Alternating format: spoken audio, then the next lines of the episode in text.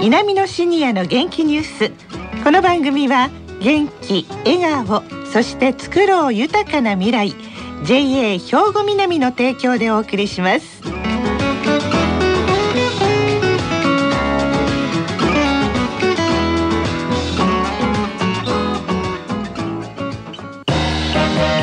皆様の元気生活を応援する JA 兵庫南。近畿最大級の農産物直売所。虹色ファーミン。おすすめは JA 兵庫南エリアの新鮮な地元農産物。皆さんおはようございます。藤原まさです。南のシニアの元気ニュースの時間です。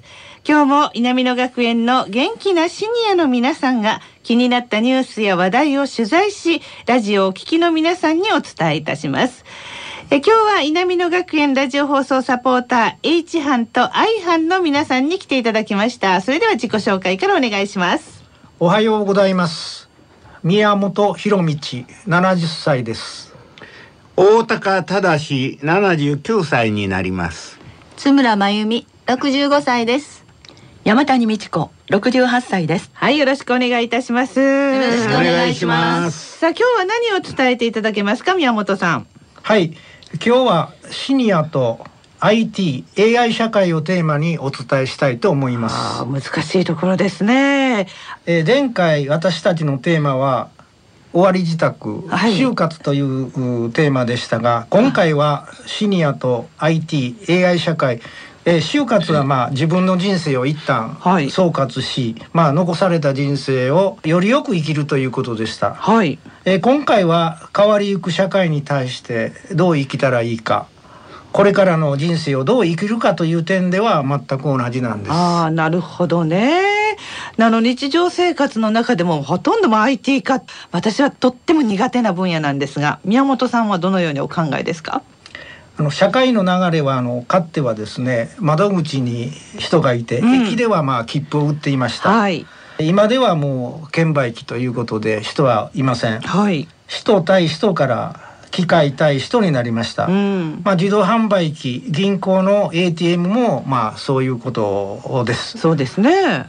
で現在はまあ情報技術を利用したスマホなどを利用してですね家にいてインターネットバンキングによってお金の出し入れもできるようになっていますし、はい、で LINE などではあの口座なしで個人間の送金ができるようになっております。へまあ人対人を一段階とすると機械対人は2段階目、うん、ネット利用がまあ3段階目ということですね。はい、で家にいてお金を口座から口座に移したり他の人に送金できるようになると現金や切符はいらなくなってしまいますね。そうですね。でこれがまあキャッシュレスとかチケットレスでまあ4段階目と。はい。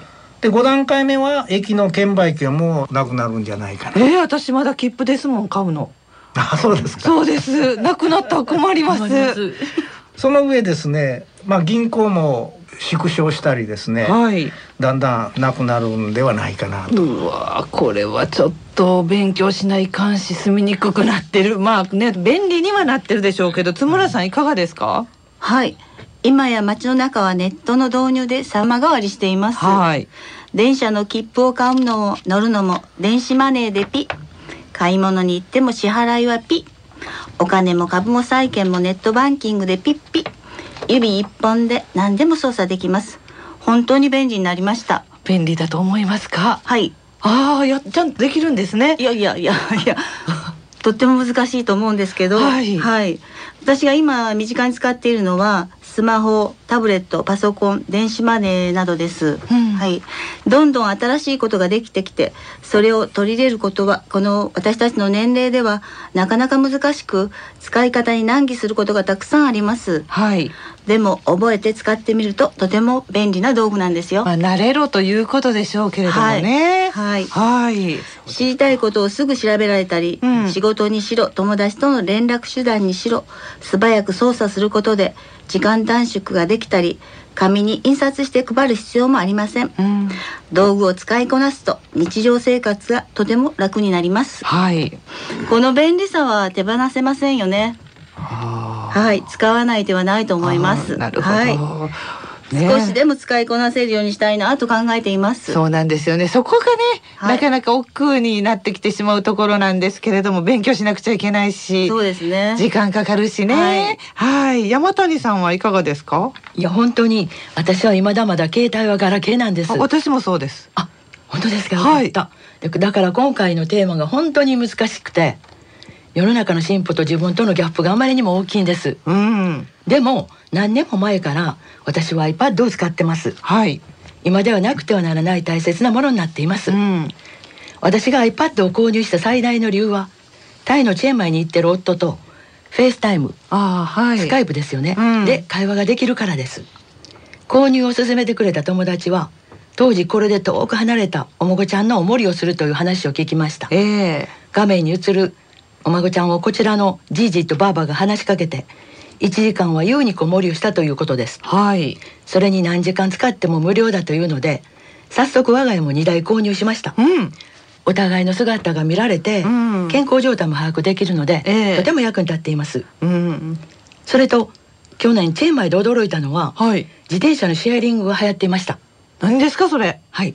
あのタイの社会のバイク社会ですよね。はいでも車が増えたなと思ったのにそんな中に黄色い自転車が目立って走っていました、うん、スマホがあれば利用できるそうです。へえママチャリではないので日本人の小柄な人はサドルを一番下に下げても両端がつかないので危ないので借りるのを諦めたって言ってました。あそうですか。大高さんは、うん、そうですね。まああの素晴らしくこう便利になって、えー、来ておる世の中を感じるとともにですね、えー、まあ快適さもあるんですが反面まあマイナス面もですね、うん、ことがすぐにこう出来上がってしまうというか運んでしまうというかそんな怖さを感じますね。ねまあ例えばあの自販機やあの銀行の ATM もですね、よほど注意しないと誤作動が起きたり、そこでまあ大金がいとも簡単にこう消えてしまうという、そんなまあ体験を聞いたこともありますんでね。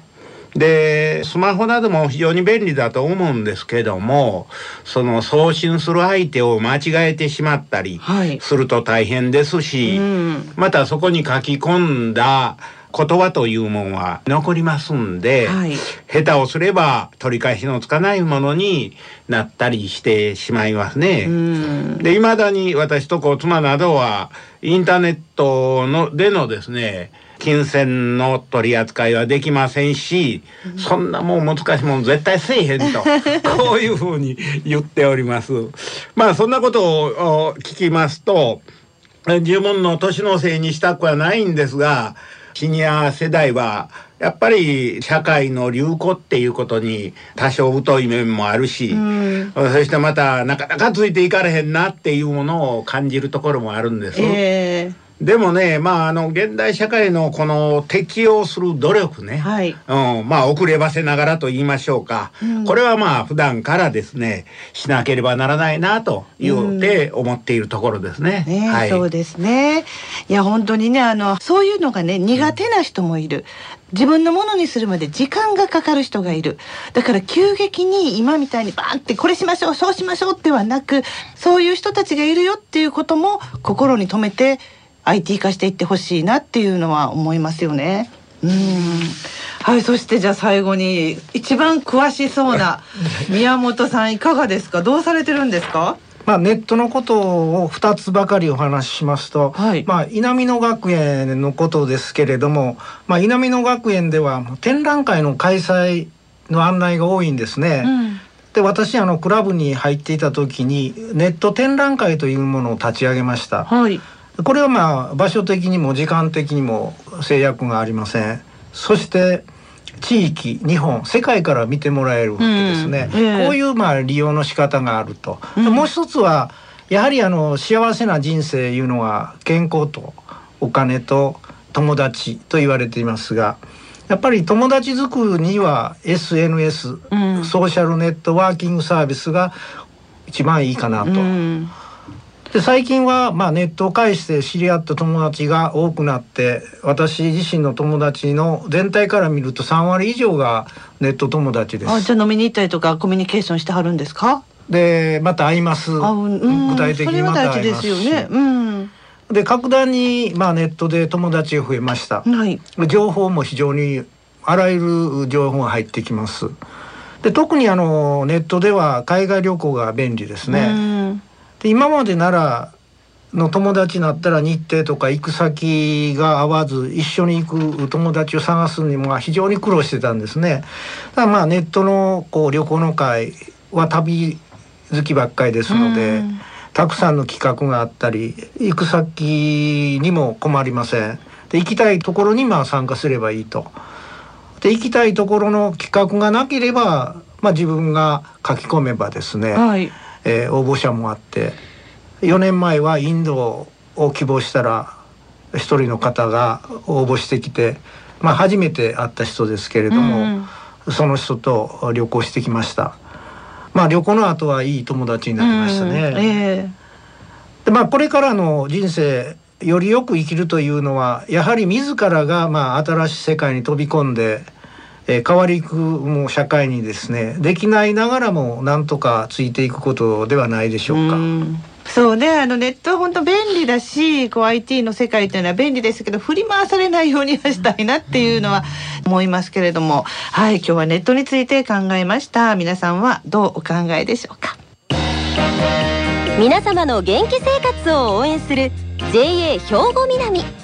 近畿最大級の農産物直売所虹色ファーミンおすすめは JA 兵庫南エリアの新鮮な地元農産物